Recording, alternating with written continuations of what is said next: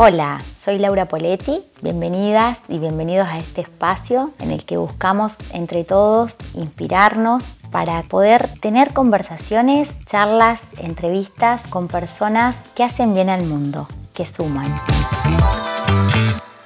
Buenas tardes, buenos días o buenas noches en función de el momento en el que estén viendo y o escuchando. Esto va a salir un poco del esquema normal que tenía en los momentos Zanzíbar y me voy a apropiar un rato de esta presentación. Antes de presentarme yo, la voy a presentar a quien realmente es la protagonista de Momentos Zanzíbar y le voy a dar la bienvenida para que tal vez ella después, si quiere, me presente. Pero yo, primero vamos a presentar a, la, a ella, a quien hoy va a ser quien va a tener más respuestas que preguntas. Así que bueno, bienvenida Laura a tu Momentos Zanzíbar. Hola Nati. Bueno, ¿cómo, estás? Bien, acá estamos. ¿Cómo te sentís? Muy contenta, aparte, bueno, gracias por, por acompañarme, por ser parte de Momentos Zanzíbar. Hoy en especialmente Natalia Borgo, licenciada en comunicación, que además nos está ayudando con toda esta puesta en escena, puesta de voz, con todo. Así que bueno, gracias, muy contenta. Bueno, para mí también es me da mucha alegría estar acá, primero de, de, de ser parte de atrás de escena y también de este lado de la cámara y, ser parte también de este renacer, este florecer de, de Zanzíbar y que es muy especial los inicios del momento Zanzíbar son fueron especiales, son, tienen una particularidad, pero me parece que ahora, más que nunca, podemos hablar de, ese condimento que lo hace distinto, que lo hace especial y que se transmite a través de cada encuentro. ¿Crees que es, realmente un nuevo inicio para este espacio? Como un refresh digamos, ¿no? Que uno empieza con, una idea y con, y con un proyecto y, lo, hicimos en un momento y en un contexto de pandemia y empezó así. Y, hoy ya ese contexto no es el mismo y, nuestros, nuestros compromisos diarios van mutando y han ido cambiando en estos dos años. Y sí siento que es como un repensarnos y volver a salir, digamos, eh, así lo siento a, a, Zanzíbar hoy, ¿no? Con toda la evolución que hemos tenido, con, los contenidos que se han ido dando, con el volver a, tomar esos contenidos también, que me parece que, no pierden vigencia, y eso es lo que más me gusta de, hacer esto, ¿no? Que, sean historias que, siguen contando, digamos, eso, eso está muy bueno. Así que bueno, así estamos. Así estamos. ¿Te acordás seguramente? Sí. ¿Por qué Zanzíbar? ¿Por qué elegiste ese nombre? Ese nombre tiene que ver con, un año nuevo, hace muchos años, cuando mi hijo era muy pequeño y, pasamos en familia eh, con su papá en Chile en un restaurante que se llamaba Zanzíbar, que era soñado. ¿Viste cuando vos decís colores, onda alfombras de colores, almohadones, casi que, cenamos en el piso, eh, divino, muy bajitas las mesas, con luz de velas, con odaliscas bailando, y era todo un mundo de colores. Entonces era como un, empezar un año nuevo y fue muy divertido, muy colorido, muy lleno de alegría. Entonces cuando estábamos en medio de, de la pandemia por abril, mayo del 2020, retomé esas fotos y dije, hay que hacer algo con esto y en el medio había todas pálidas, entonces vamos, vamos a buscarle la vuelta a esto. Y ahí elaboré la idea hasta que por ahí en octubre de 2020 salió, digamos, un poco a flote con la ayuda de, Natalia Miretti, de Paloma Carrara, bueno, y, los chicos de Pimienta. Fue, fue como gestándose la idea y ahí, y ahí salimos con eso para que poner en valor buenas historias y gente que tenga cosas positivas para contar. Viste que yo tengo esa, esa característica que a veces parece un, parece un exceso de positivismo, que nunca sabemos si es bueno o es malo, y entonces eh, podemos opinar sobre el tema, pero entonces, bueno, digo, vamos, vamos por ahí. Y, esa noche de ese año nuevo me, me llevó. Y en el medio, bueno, después de ese año nuevo, indagué que era Zanzíbar. Y ahí descubrí que era una isla. Cuando descubro que es una isla, bueno, ¿y qué pasó en esa isla? Nació Freddie Mercury. ¿Y qué más? Bueno, y está en África, en el Índico, en el Océano Índico. Y, empecé, es un ecosistema muy particular, tiene cardúmenes divinos. Bueno, me quedé con todos esos colores, ¿viste? Eh, tiene además una influencia, digamos, eh, de los moros, hay, hay distintas religiones, ¿viste? Muchos colores también, además de un mar divino. Y este año tuve la posibilidad de visitarla, así que fue como esto, ¿no? este momento de relanzar Zanzíbar junto a Minutos, junto a vos, Nati, también tiene que ver con el post viaje al, lugar in situ y vivirlo también, que, me hizo mucho bien. me gustaría hacer un paralelismo a ver si, si podemos hacerlo y si me permitís, de esto de los colores, lo que generó en vos los colores en ese espacio donde fueron en familia y después cómo esos colores se fueron transmitiendo y cuántas cosas, digo, no, independientemente del color de alfombra, ¿no? Yo digo, los colores que fueron transmitiendo en cada entrevista, en cada mensaje, tuve la oportunidad de ver el trabajo que fueron haciendo y la verdad es que si uno se pone en detalle a, escuchar cada entrevista, hay personas tan valiosas que dejan un mensaje muy, muy hermoso. Y esos son, bueno, los mismísimos colores. Los colores de ellos mismos. Exactamente. Claro, es que, es que estoy convencida de eso.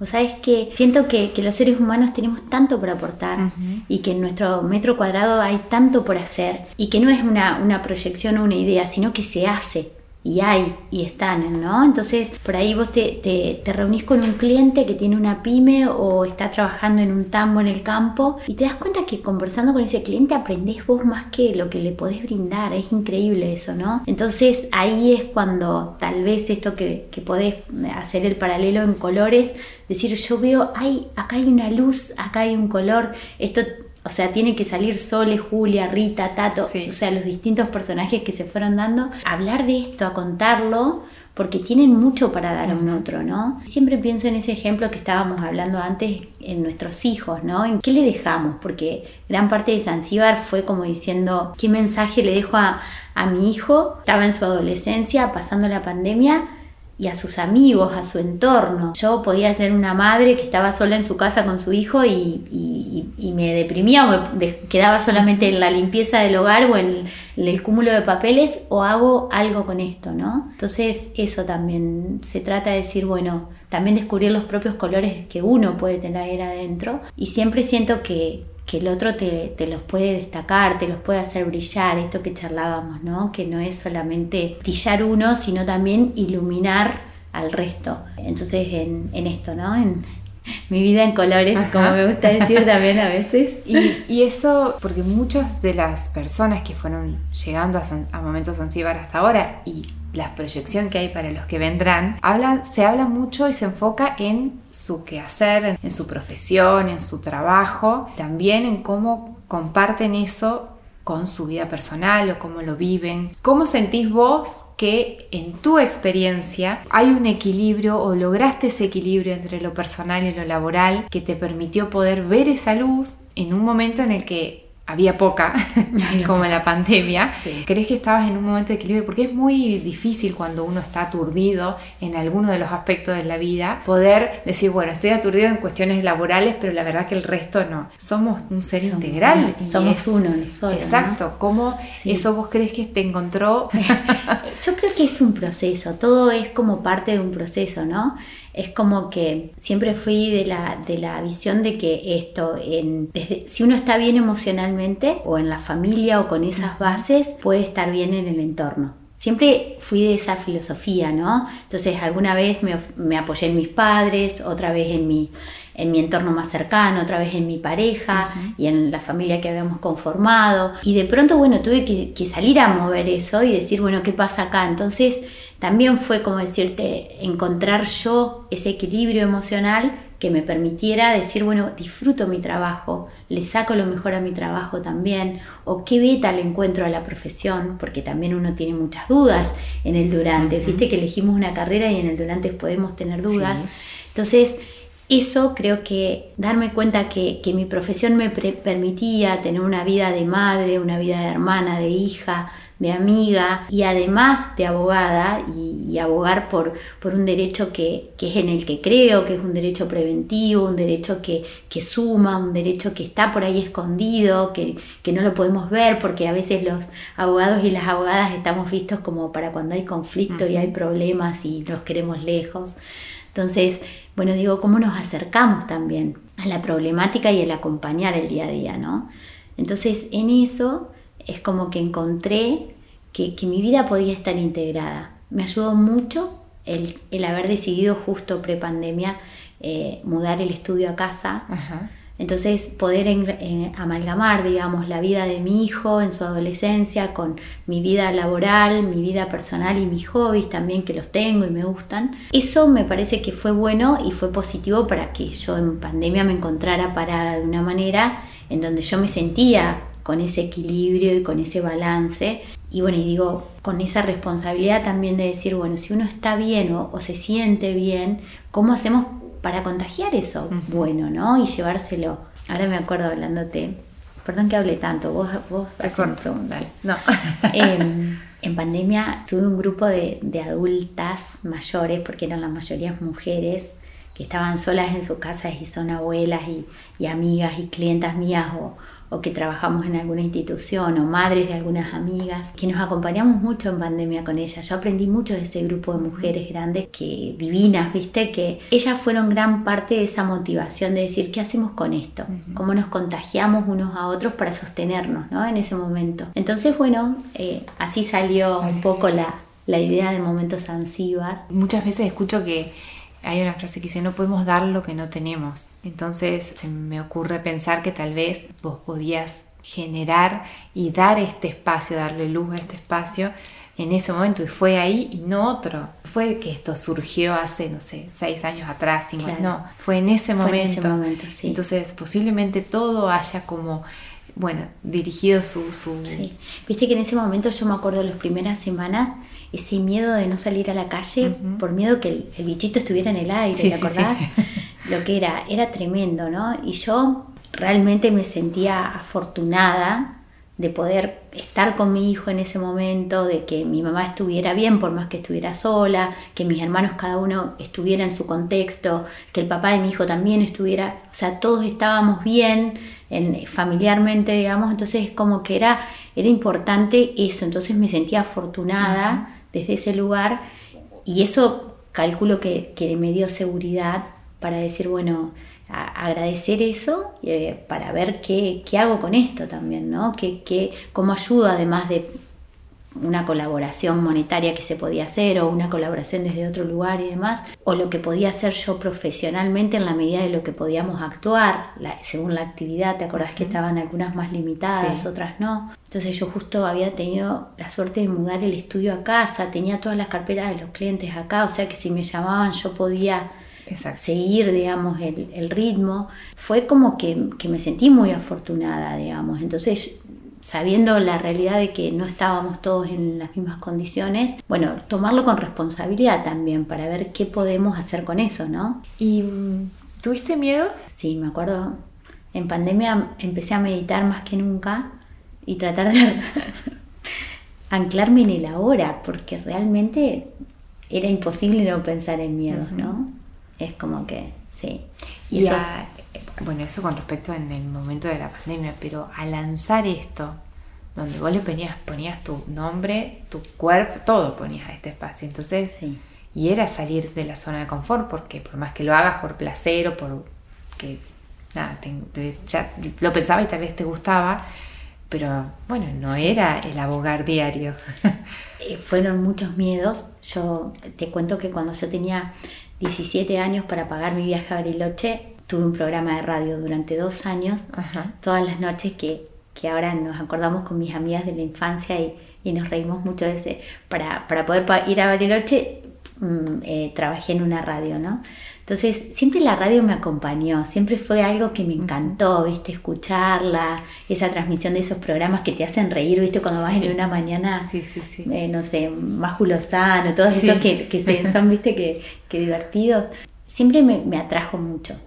Eh, entonces yo decía, ¿qué voy a, qué puedo sumar en esto? Porque viste que te pasa eso, si ya está todo hecho, ya está todo dicho, ¿qué más podemos hacer? Y fue sí una situación como de, miedo. Y esto que me hacías ver los otros días, Nati, decir, el no esperar la perfección para que esto salga porque vos viste como hoy tenemos un micrófono acá gracias a, digamos el profesionalismo que hay alrededor nuestro pero no fue algo que fue en los inicios que, que Pali si cuando nos vea y nos escuche se va a reír porque viste un San Cayetano sosteniendo mi celular para hacer las filmaciones es como que es como como que fue todo muy casero entonces bueno era bueno no esperar la perfección era alargar la idea y y hacerlo, ¿no? Exacto, yo lo que le decía es mejor hecho que perfecto. Y es algo que, que, también a mí me lo dijeron en algún momento cuando tenía tantas dudas para decir, bueno, a ver, arranco o no arranco. Y, y es arrancar y hacer. Y sobre el hacer bueno, sobre la marcha se pueden ir, ah, esta frase que dice, me gusta poner ejemplos con frases porque me parece que son tan gráficos. En la marcha del carro los melones se van acomodando. Se van acomodando. Entonces yo creo que si no hubiese tenido ese comienzo, ese inicio, ese apoyo de, los chicos de, Pimienta, los, del apoyo de cada uno, decir, bueno, a ver, lo sostengo de esta forma, que hoy es una anécdota, pero que en ese momento fue realmente súper importante. Sí, y los primeros entrevistados, me acuerdo de Diego Turco, Fabio Alejandra Suárez, que ellos fueron las tres primeras entrevistas, que todas fueron por Zoom, porque estábamos en, en momento de pandemia o con diferentes lugares y, sin poder viajar. Y, estuvo muy bueno porque ellos también me ayudaron mucho a, ver, a encontrar el punto eh, en las charlas. Y después fue muy rico también lo, que las mismas personas que uno les invitaba, sí, claro que sí, pero nunca hice una entrevista, nunca salía nada. No, pero vamos a charlar un ratito, eh, ¿viste? O, los hermanos Colino, no, nunca nos sentamos los tres juntos. Entonces vos de golpe te vas dando cuenta que, que, bueno, hay cosas nuevas para explorar de todos los lados, ¿no? eso también fue eh, algo re lindo, un lindo regalo que me queda a mí, digamos, esas experiencias. Los otros días hablábamos de este círculo dorado que yo te mostraba gráficamente del, sí, un círculo que hablaba del por qué, del cómo lo hacías y qué hacías. Que el qué termina siendo algo tan simple eh, como grabar entrevistas. Claro. Como, bueno, con ayuda, sin ayuda, con un trípode, sin como sea, pero va surgiendo la forma en la que sale el producto final. Y el por qué yo creo que en lo que fuiste hablando hasta ahora fue surgiendo como motivos que, o razones que dan una respuesta a ese por qué. Pero vos me podrías decir en un resumen, ¿por qué haces esto? Sí, yo lo hago para dar, darme, eh, trascender, trascenderme, digamos, también de alguna manera. Es como un sentido de propósito en esto, ¿no? Eh, Em, tratar de que el metro cuadrado de mi día a día sea mejor. ¿Viste? Es como que, bueno, es como motivacional para mí misma también tener una listita de posibles entrevistados para Momentos Zanzíbar, que es un espacio donde en paralelo al estudio que laburo y hago contrato y atiendo gente y vamos para allá con, con Belén. Em, es como que, es decir, es como mi momento también de hobby, de reflexión, qué bueno sería hablar de esto cuando hablamos de educación emocional, bueno, dejemos este contexto, dejemos esto. Y está bueno también lo que veo que se hace sentir a un otro, sea desde el lado, desde el que te agradece por escucharlo, porque se toma el tiempo y te hace una devolución y un feedback, y también en la persona que, que está invitada, que también nos deja muchísimas reflexiones lindas y ricas para todos. Entonces es como que eso eh, trasciende a uno, ¿no? Es como que me despojo de eso, porque ya es el otro que está regalando o el que está dejando también una huella o un camino. Y eso me gusta mucho. Es como un co-crear, si se quiere, en conjunto, sin querer, de algo así que lo tiramos a la mesa y bueno, y de ahí sale algo súper lindo, ¿no?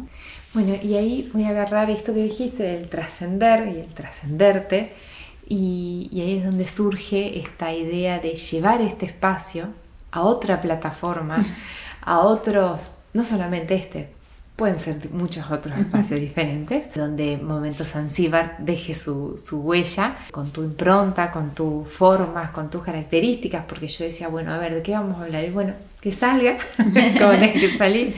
Entonces yo creo que eso, eso también es Momentos Zanzíbar. Y el poder eh, hacer un buen uso de todas las herramientas que hoy contamos, desde la agencia en la cual estoy liderando, para mí es una maravilla lo que está pasando hoy en el, mundo con, todas las oportunidades que nos generan estas herramientas. Podemos destruir un montón o podemos realmente construir muchísimas cosas. Em, de repente, en plena pandemia, yo me veía trabajando con personas de otras partes del mundo sin estas plataformas digitales, sin estas herramientas, eso hubiese sido prácticamente imposible. Entonces, ¿cómo no aprovecharla a nuestro favor?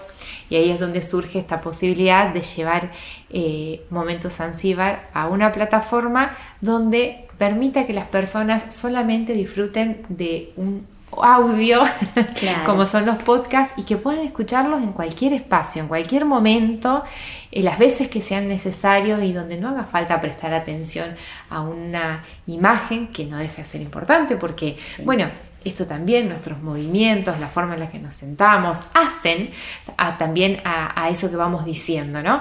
Pero poder aprovechar eso para llegar tal vez a otras personas que, no, no se llegó de alguna otra forma y pensar también en otros espacios. Bueno, es trascender, vamos por más. Gracias. Sí, gracias Nati por eso, porque en realidad el podcast me encanta, soy una consumidora de podcast. Me, gusta mucho cuando manejo, como viajo tanto, manejo tanto, el podcast es algo que me alimenta, me retroalimenta junto con la radio. Pero viste que las radios no, siempre llegan en las rutas argentinas a todos lados, entonces eso está buenísimo que exista. Exacto. Exacto. Así que bueno, bueno, esta es entonces de eso que yo creo que es una buena oportunidad y vas a venir de la mejor manera en la que vos de eso que tanto disfrutás, hoy puedas también ser parte y hacer que otros disfruten con tu propio contenido, que con tus formas, con tus particularidades, porque Momentos Zanzíbar eh, es, es un hecho, pero es Laura Poletti. Entonces eh, me parece que eso lleva tu marca, lleva tu registro. Ojalá que puedan todos disfrutar de ese espacio también y de esa plataforma.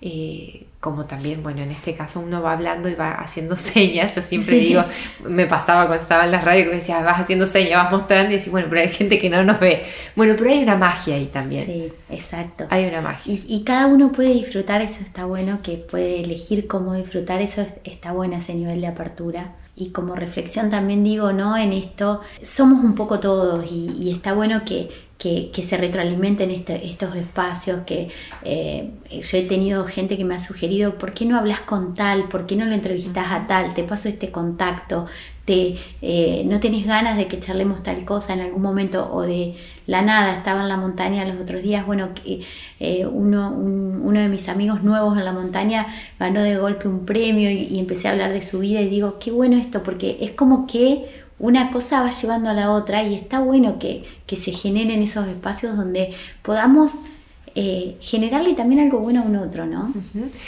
Te voy a pedir que me cuentes cómo los otros días comparábamos el ejercicio en la montaña y el iluminar, cómo se ilumina en el adelante, pero también el de atrás y también puede ser aquí en los pares que estén en los costados, eh, porque esa experiencia me parece que es muy gráfica a lo que puede llegar a ser Zanzíbar también para las otras personas. Sí, estaba buena esa, esa, noche que caminamos en la montaña eh, rumbo al Kilimanjaro Em, a la cumbre tuvimos que caminar toda la noche y yo, como te contaba Nati, es como que a mí la montaña me ha enseñado mucho.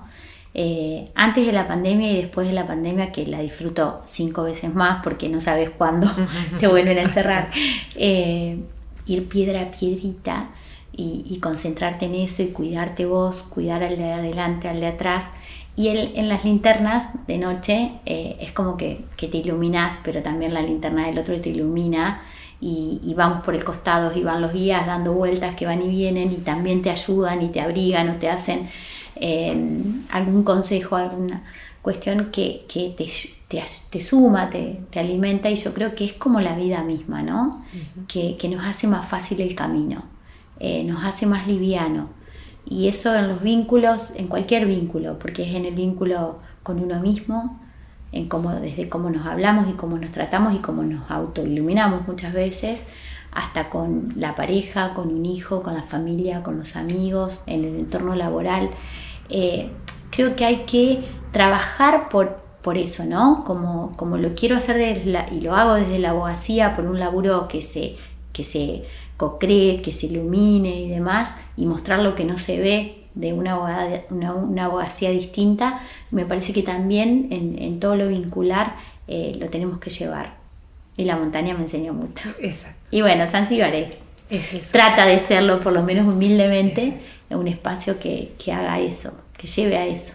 Exacto, yo creo que en la oscuridad de la noche o en la oscuridad de esos momentos en los que uno no ve la luz, poder escuchar testimonios de personas que tal vez hayan estado en una situación similar y sin embargo pudieron agarrarse. Esos testimonios son experiencias de vida donde uno conecta con otras personas y eso es lo que tiene de bueno poder potenciar.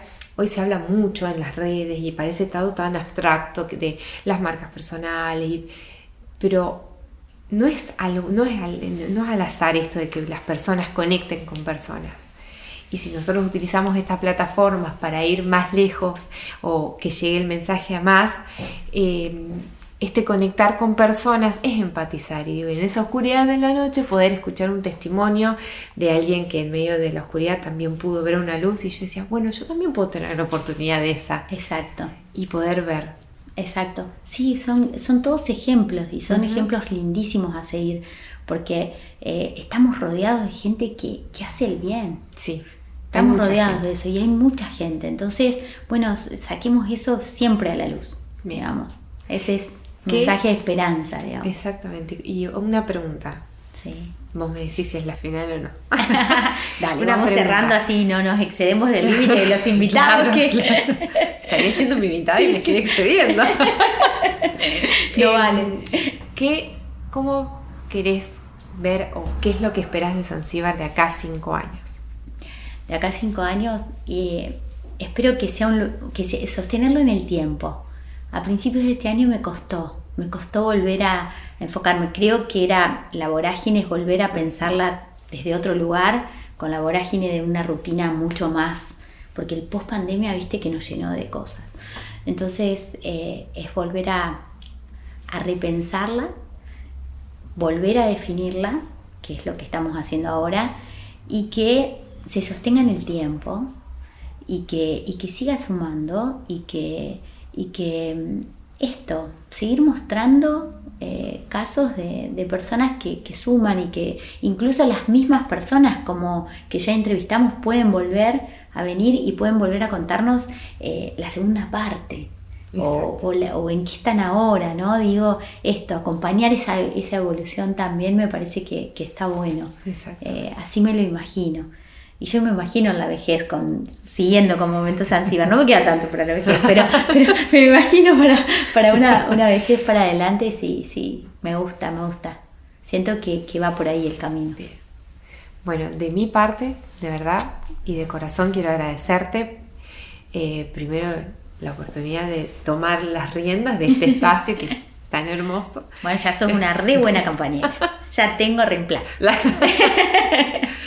No, momento Zanzíbar es y será. Eh, bueno, a mí me.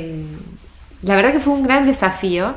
Eh, yo creo que fue un antes y un después, el cual a mí me, deja muy tranquila y realmente lo quiero hacer como. Lo, quiero comentar porque fue un desafío el decir, bueno, eh, comenzar a, trabajar, a que trabajemos juntas, a conectar desde otro lugar que tal vez en otros momentos de la vida nos encontraron en distintas situaciones. Y fue, fue un desafío y en buena hora que, dije, sí, vamos, ok, o sea, porque era un, sí, vos podés aceptar mi propuesta, pero yo decía, yo también tengo que dar todo para, para, que eso tenga un buen resultado. Y me propuse hacerlo y para mí fue un gran desafío y un placer hoy estar acá y ojalá sea testigo de, todo este crecimiento y de acá cinco años sentarnos otra vez y que sea, bueno, ¿qué pasó con lo dijimos? ¿Se concretó? Sí, perfecto. Bueno, vamos por más entonces. Soñemos con eso, hagamos la esperanza y esto, ¿no, Nati? Porque solos no podemos. No, es cierto. Solos, solo es mucho más complicado. Eh, entonces, digo... Eh, de la mano, juntos, con otros, ¿viste? Es como que se allana, se allana el camino. Sí, es verdad. Entonces, eso, eso es lo, lo que me parece que vale. Gracias. gracias. Gracias. Gracias, Bueno, hasta la próxima.